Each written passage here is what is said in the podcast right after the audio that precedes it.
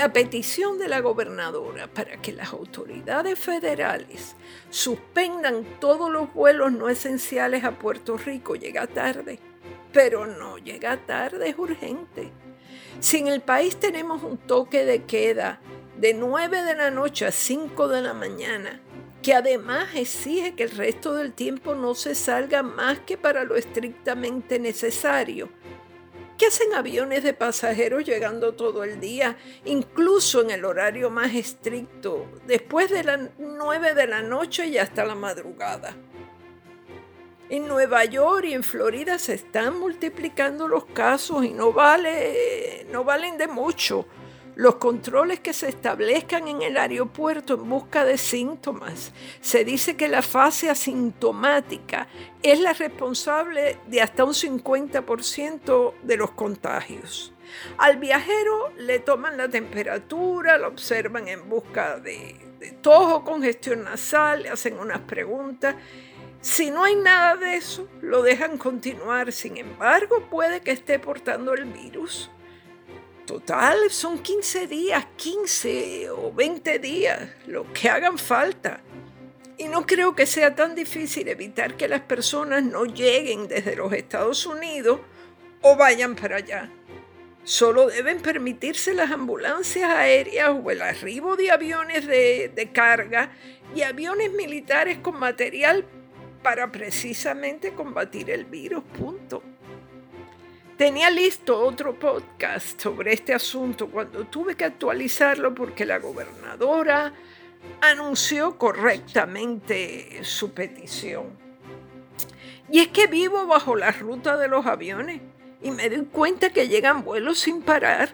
Si ponemos ese tráfico de frente a la realidad de la población confinada, no me refiero a los presos, sino a los demás mortales. Hay como mínimo una contradicción. Se supone que en los aeropuertos estadounidenses hay controles, pero una vez más, son controles que no garantizan gran cosa, no hacen la prueba del coronavirus, que es la definitiva. Los asintomáticos deben estar a montones por ahí. Y los aviones, como ya comenté en otro podcast o en una columna, no recuerdo bien, eh, son lugares, son los lugares más contaminados que existen. Limpiarlos ahora con un poco más de rigor y con sustancias más agresivas no resuelve mucho. Los aviones están llenos de conductos y rincones traicioneros. Los baños son nidos de bacterias. Ahora hay que esperar que Estados Unidos decrete una prohibición de vuelos, lo que probablemente hará en breve porque les conviene. Nunca pensamos que íbamos a ver el cierre de la comunidad europea. Y miren, está cerrada Calicanto para los extranjeros. En un comentario anterior subrayé que este virus tenía avisos un tanto represivos porque no nos permitía tocarnos ni reunirnos. Ahora ha cogido una tendencia socialmente igualitaria.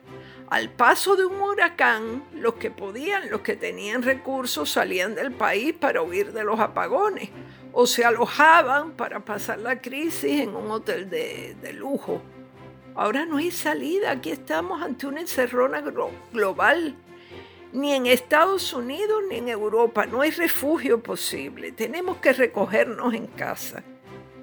Que por cierto, vienen a mi mente aquellas imágenes de los aborígenes de la isla Sentinel en el Océano Índico, ¿se acuerdan?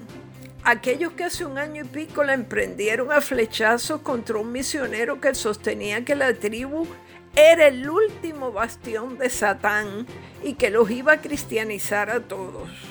Sí, ese misionero hubiera entrado a la isla Sentinela, ahora estaría llena de investigadores, biólogos, antropólogos, noveleros, firmas de moda italiana haciendo fotografías de las bonitas junto a los salvajes, y ya los sentineleses estarían agonizando con coronavirus.